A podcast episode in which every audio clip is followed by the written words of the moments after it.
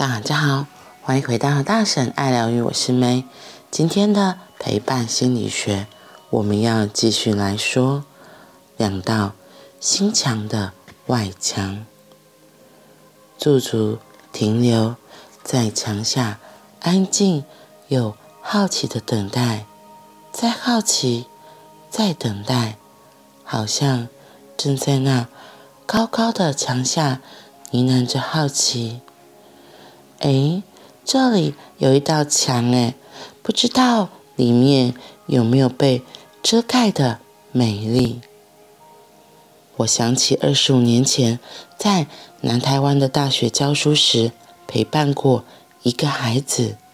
这个孩子，老师们都很担心，他被贴上好多自责的标签，像是不上课、不参加社团。不合群。那一年，我一有空，就在下课的时候陪着这个孩子去学校旁边的小树林散步。他不太说话，刚好我们是在散步，所以不用一直说话。大自然好像一直安静、忠诚的在那里。陪伴着我们，伴随着树木的光影和风吹过的声音。忘了是第几次和他散步了，我突然想起欧文亚隆书里曾经提过的一个方法。我想说，既然那么多次散步都没有真正的能够懂得这个孩子。那就来试试看北美心理学大师的小绝招吧。哎，同学，老师有点好奇，你过去二十四个小时是怎么过的？没有啊，就很一般啊。说说看啦，昨天的这个时刻到今天早上上课前，你做了哪些事？遇到了什么？说说看嘛。哈哈哈，我都已经像是撒娇一样的语调说了。哦，好。可爱的孩子歪着头想啊想，然后说：“我下课去吃饭，然后去书局逛逛，然后啊，对了对了。”昨天晚上刚好是每个星期二的晚上，我半夜两点到三点都会听一个很好笑的广播节目，孩子的声音开始上扬，那个节目超级白痴的啦。在这样的停留驻足中，突然在那方寸之间看见了，看见了一朵花。悄悄地开在外墙上，从围墙里长出来，长到围墙外面一点点。哦，老师从来都不知道你喜欢听广播诶，多说一点好不好？于是啊，如实的存在，带着爱和喜欢的光线，照耀。眼前的这个眼睛难得发亮的孩子，那是一朵花，惊鸿一瞥的从墙里长出了墙外，那是一阵风就可以把它吹回去的。同时，因为驻足了，停留了，好奇了，于是可以顺着花儿长的方向。往回找，于是突然轻轻巧巧地越过了原本高高厚厚的外墙。那个半夜会让你两三点会哈哈笑的内容，说一点给老师听，好不好？哈哈，好啊。那两个主持人真的很白痴，超级好笑，其实就是生活中的乱抬杠。可是我常常听着听着就好开心呢。几年之后，陆陆续续从不同的地方、不同的人那儿听到这个孩子的消息，他寒假去参加了广播电视台举办的夏令营，体会了一日电台小 DJ。毕业前，他选择去警察广播电台实习。十几年后，我惊喜地收到他寄来的一封电子邮件。我触动的发现，是我刚出第一本新书时，在台北接受电台专访时的广播内容。这个孩子长大以后，竟然用专业的声音剪辑，柔软又温暖的，衬上了钢琴配乐，细心的为我好好留下珍贵的电台访问记录。是这个后来越长越好的孩子，让我第一次立体的感受到那墙里开出一朵花的风景。高墙，外表看似武装，看似阻挡，不知道为什么，我却很底层的相信，那高高的墙里面呐、总是藏着一颗柔软的心。于是，如果有机会看见一个孩子，说到哪里突然明亮一刹那的眼睛，或者。听懂了，这个孩子昨天和今天有哪里一点点不一样？那么我们就看见了一朵花悄悄地开在围墙上，像是从围墙里长出来，长到围墙外面一点点。于是啊，可以顺着花儿长的方向。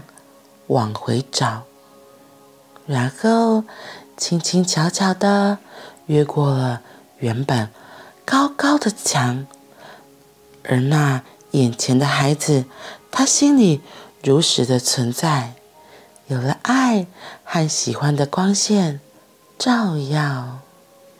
我的学妹琪佑，一位很真挚的咨商心理师，我很喜欢她的一段话语。心理智商就如同一双温暖的手，适时的伸出手接纳，适时的推出手赋能，适时的放开手祝福。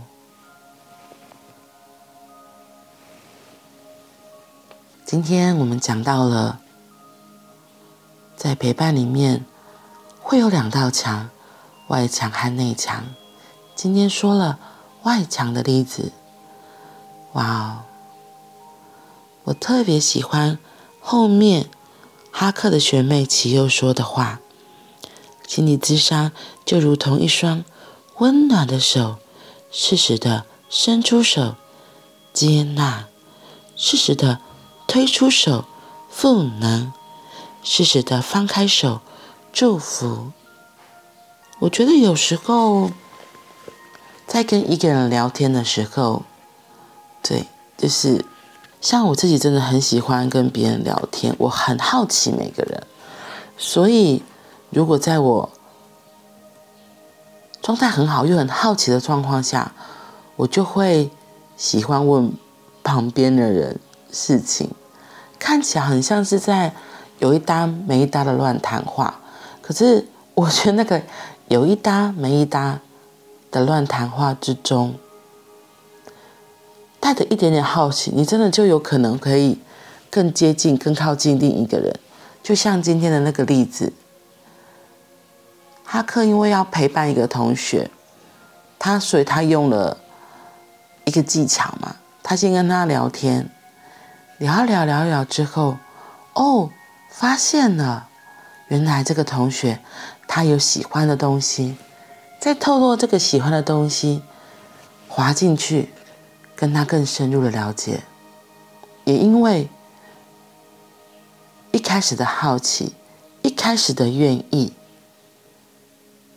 就让那个好像看起来很平常的互动，很平常的拉赛变得不一样了。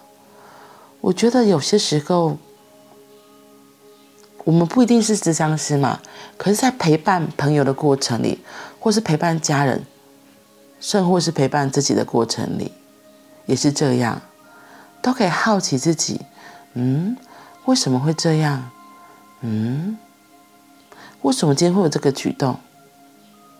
带着好奇去探问自己，然后我就想到，我昨天有个很好笑的例子。因为我就上了解梦工作坊嘛，然后其实，在那几天的练习里，我就想到，对，其实我自己有一些梦，我自己也很好奇，想要去解开。那怎么解梦？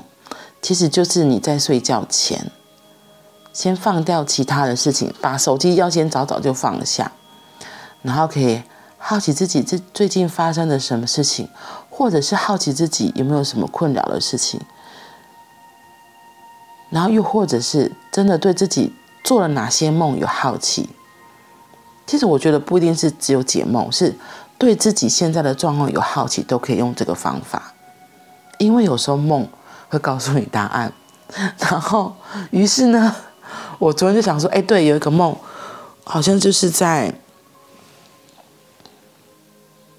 之前心里一直有想法的，然后可是。没有解开来，就梦做一半而已。我想知道后面的结果是什么，于是我昨天在睡前就想说，哎，对对对，要来做这个练习。那可能因为昨天我就是也是在一个比较半梦半醒的状态，突然想起来这件事情，于是我就开始跟自己说，嗯，希望等一下梦境能够告诉我，哎，我之前的梦或是我现在的状态，到底要提醒我什么，要告诉我什么。于是我就问完自己就。又半梦半醒就睡着了，然后其实我印象中睡着没多久，那个答案就突然出来了，而且答案出来之后，我还跟自己说：“哦，原来是这个答案呐！哦，好，我知道了，谢谢你。”然后我又睡着了。结果我半夜醒来，突然想到这件事情，哎，对对对，我昨天有敷梦，我想要知道就是到底是什么东西这样子。啊，结果呢？然后。我只记得，我半夜醒来的时候只记得，我的确有敷梦，我的确有要到答案，可是答案是什么，我忘记了，超级好笑的。然后于是我就有点慌了，想说，明明答案就出来，在昨天的梦里非常的清晰，怎么会忘记了？于是我又不死心，就想说，不行啊，我想知道答案是什么，结果是什么，所以呢，我又。赶快想说，好吧，那我要再邀请梦说来告诉我答案到底是什么。可是这一次就变得有点，就是有点紧张焦虑吧，然后就没有梦了，就是也也也做不出什么东西来，就想说到底怎么回事？我要说的是，在解梦、在敷梦的过程里，你跟自己的潜意识想要知道。答案的时候，你自己有些困惑，想要知道答案的时候，亲爱的，第一件事情就是要放松，要放松，而不是像我第一次为什么立刻答案就浮起来？答案立刻浮起来，是因为我们那时候就在半梦半醒，而且是非常 relax，完全没有压力，就觉得嗯好，待会就是希望有梦过来这样子，能够告诉我答案。对，所以其实很快就浮现那个。我想要的答案，只是因为我立刻我没有立刻起来把它给记录下来。敷梦有个很重要，就是你一定要起身把梦立刻记下来。当你知道的时候，你就要赶快起来，然后赶快把答案写下来，不然就会像我这样忘记。那你就问我说，为什么第二次敷梦敷不出来？因为第二次我就是用很逼迫的方式，就我想要知道答案，我刚刚明明就知道了，我带着焦虑，带着紧张，带着很困扰。所以那个状态是放松的吗？没有啊，就是反而是紧，就是一个很压迫的状态，是逼迫的，而不是非常的 relax，不是非常的放松。所以你知道吗？潜意识就躲起来了，那个梦也躲起来。他没有人喜欢有压力的状态，有压力大家只会想逃跑。所以因为有这样子有压力的状态，早上才孵出个梦来，对，就完全忘记到底做了什么梦。完全忘记了啦。所以，如果你对付梦有好奇，你也想，或是你对自己的潜意识有好奇，你想要问自己答案的时候，记得一定是要非常放松的状态，很放松，很放松。你的潜意识自然而然会出来的，会有答案出来告诉你的。然后我觉得这就很像在陪伴一个人的时候，跟朋友在一起，就是这个闲聊中间是很 relax 的状态。像哈克是利用散步的时候，你散步一定是很轻松和自然，而且哈克已经跟他散步很久，所以我会说这个准备也很久了，所以同学会觉得。哦，反正就是散步而已啊。老师又来叫我跟他散步了，那就散步嘛。那因为有一段时间之后，同学可能也会觉得啊，就散步，反正也没干嘛，他就没有那个防备。听起来有点那个，就是他就他的心就不会觉得紧张压力，他就是很 relax。哦，又来散步了，就这样。就像我昨天那个梦一样，所以我们在很放松、很自然的状态，透过一些对话。带着我们一点点好奇，真的会出现你意想不到的答案出来，也可能有机会像这样可以靠近一个人，可以发现哦，原来啊，他喜欢听广播节目，又或者是哦，原来啊，他会弹吉他，哎，他很喜欢唱歌，又或者是哦，原来他喜欢跳舞呢。在每一次陪伴别人或陪伴自己的过程中，多一点点的好奇，然后记得在很自然、很放松的状态下，嗯，就有机会可以更靠近一个人，靠近一颗心。好啦，今天就先分享到这里喽。如果你对自己有好奇，如果你有解不开的梦，或许可以像我说的一样，这几天来做个小练习吧。在睡觉前，让自己是很放松的状态，然后再对自己提问：“亲爱的潜意识，我对这件事情有点好奇，你可以跟我多分享一点吗？”说不定在梦里，答案会自然而然出现哦。然后记得要赶快起来记梦。如果像我一样忘记了，也不要太挫折。就是等你真的准备好，梦会再出来的。嗯，好喽，那我们今天就先分享到这里啦。祝福大家都有个愉快的一天。我们明天见，拜拜。